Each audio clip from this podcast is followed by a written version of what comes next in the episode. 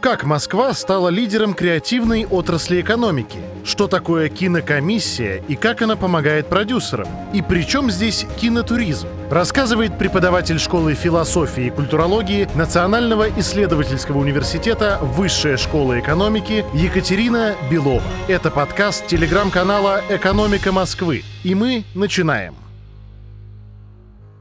Вообще киноиндустрия, она относится к называемым креативным отраслям экономики.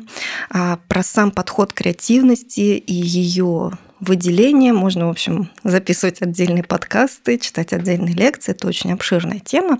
Но я скажу лишь то, что выделены они вот в это отдельное такое вот а, сообщество, собрание совсем недавно в 1998 году, и сделано это было в Великобритании. Здесь креативными отраслями названы, например, IT-видеоигры, реклама, телерадиовещание, архитектура и дизайн, издательская деятельность, исполнительское искусство, музыка, собственно, киноиндустрия, ну и так далее. Так вот, Москва формирует две трети креативной экономики нашей страны, да, или 65 процентов в общем-то, стоимости креативных индустрий. И это данные на 2022 год. И в 2022 году вклад этого сектора столицы в валовый региональный продукт, то есть в саму экономику Москвы, он превысил 9%. Это очень заметная доля на самом деле. Что это значит?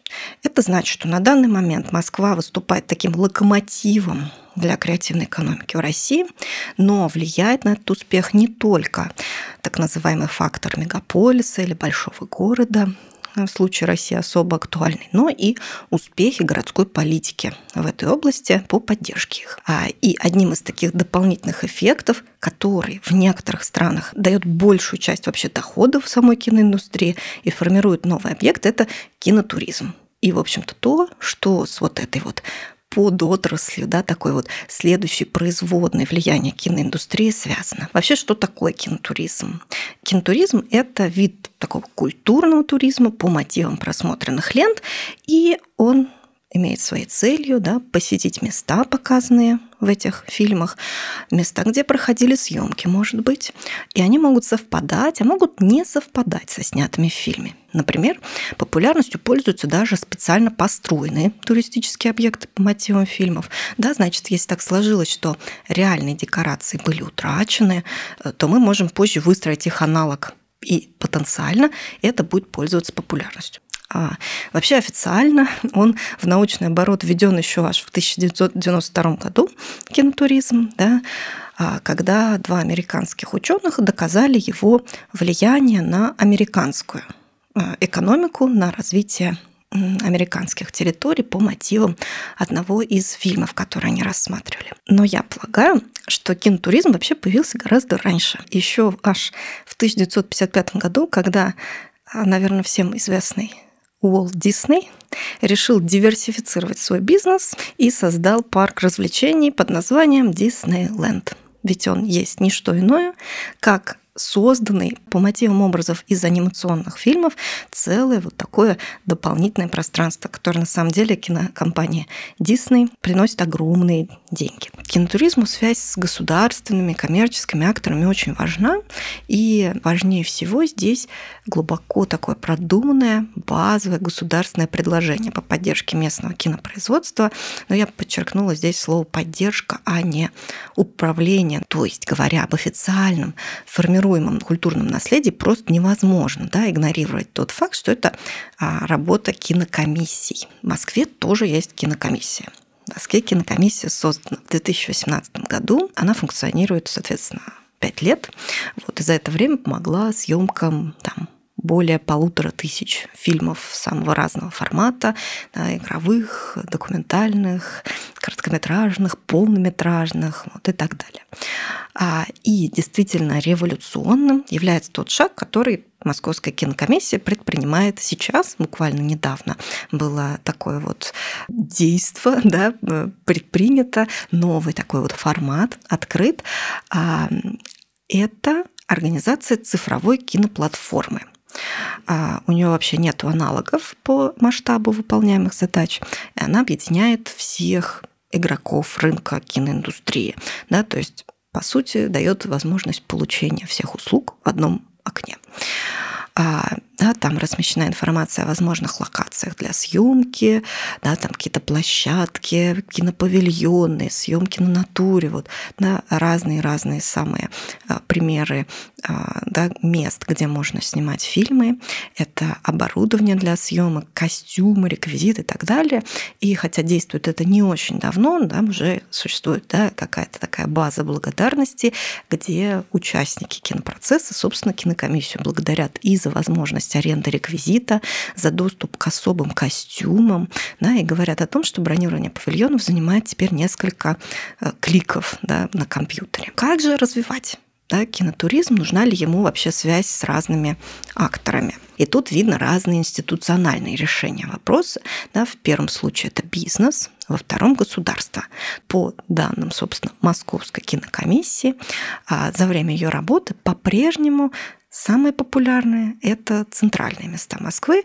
Ну, Красная площадь, да, там недавно Зарядье к ним подключилось, МГУ имени Ломоносова, главное его здание, Парк Горького, ВДНХ, да, какие-то центральные улицы. Кинотуризм может продолжить существовать спустя много-много лет, как это происходит на примере некоторых да, картин в Москве, как там, предположим, а, да, «Ирония судьбы» или «С легким паром». Ну, вот, да, есть действительно дом э, в, на юго-западный, да, где вот место действия этого фильма. Вся информация, собранная по этому аспекту, считается важной для туристического предложения. Да? Часть съемок фильмов действительно ну, вот, проходила здесь, да, и э, получается, что э, человек может пойти сам гулять да, может сходить в студию, да, приезжая сюда, может взять тур. Это могут быть самостоятельные посещения с использованием официальных брошюр, с использованием информации из тематических сообществ, да, посещение фестивалей кино. Выделяются организованные компаниями туры, например, да, на, по мотивам фильма «Географ Глобус пропил» в Пермском крае существует целый маршрут предложены туристической компанией. И любопытно, что э, до, еще до начала съемок, э, собственно, вот группа съемочная этого фильма обратилась в эту компанию для того, чтобы они же этот маршрут для них создали.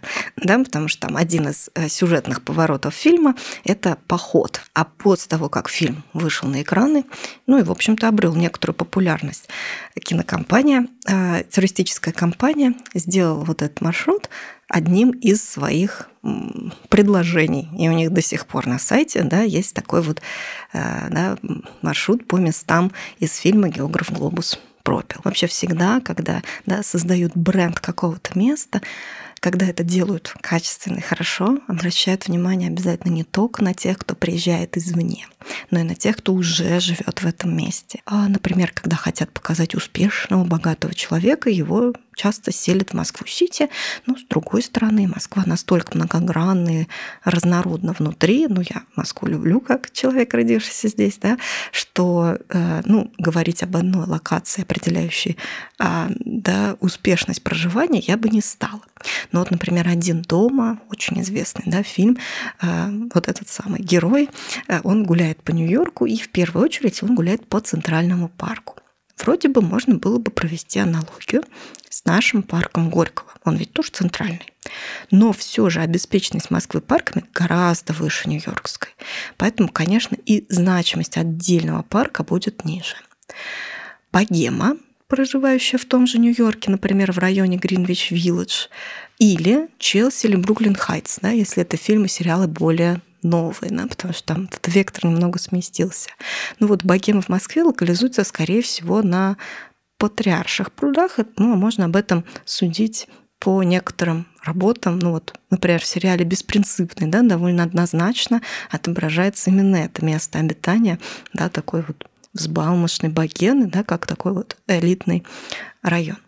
Что могу добавить в этом а, случае из мирового опыта. А хорошо бы рассказывать о Москве целиком. Да, Москва у нас большая, разнообразная, и, в общем-то, не только Красной площадью, да, не Красной площадью единой она живет. Из последних фильмов, наверное, мог бы стать фильм «Притяжение» 2017 года. И это фильм, снятый Бондарчуком, да, и снят он с огромным количеством спецэффектов. Он очень такой яркий, зрелищный. Ну, в общем-то, это такой вот голливудский формат. И с точки зрения территориальный, да, это как написано вот в одной из рецензий к этому фильму, а, вот цитирую, это гимн спальных районов. Да, по сюжету инопланетный корабль сбивают, и он падает в район Чертанова. Вот. И вообще-то этот район в целом очень интересный своей архитектурой. Вполне можно было бы обыграть тему этого фильма в экскурсии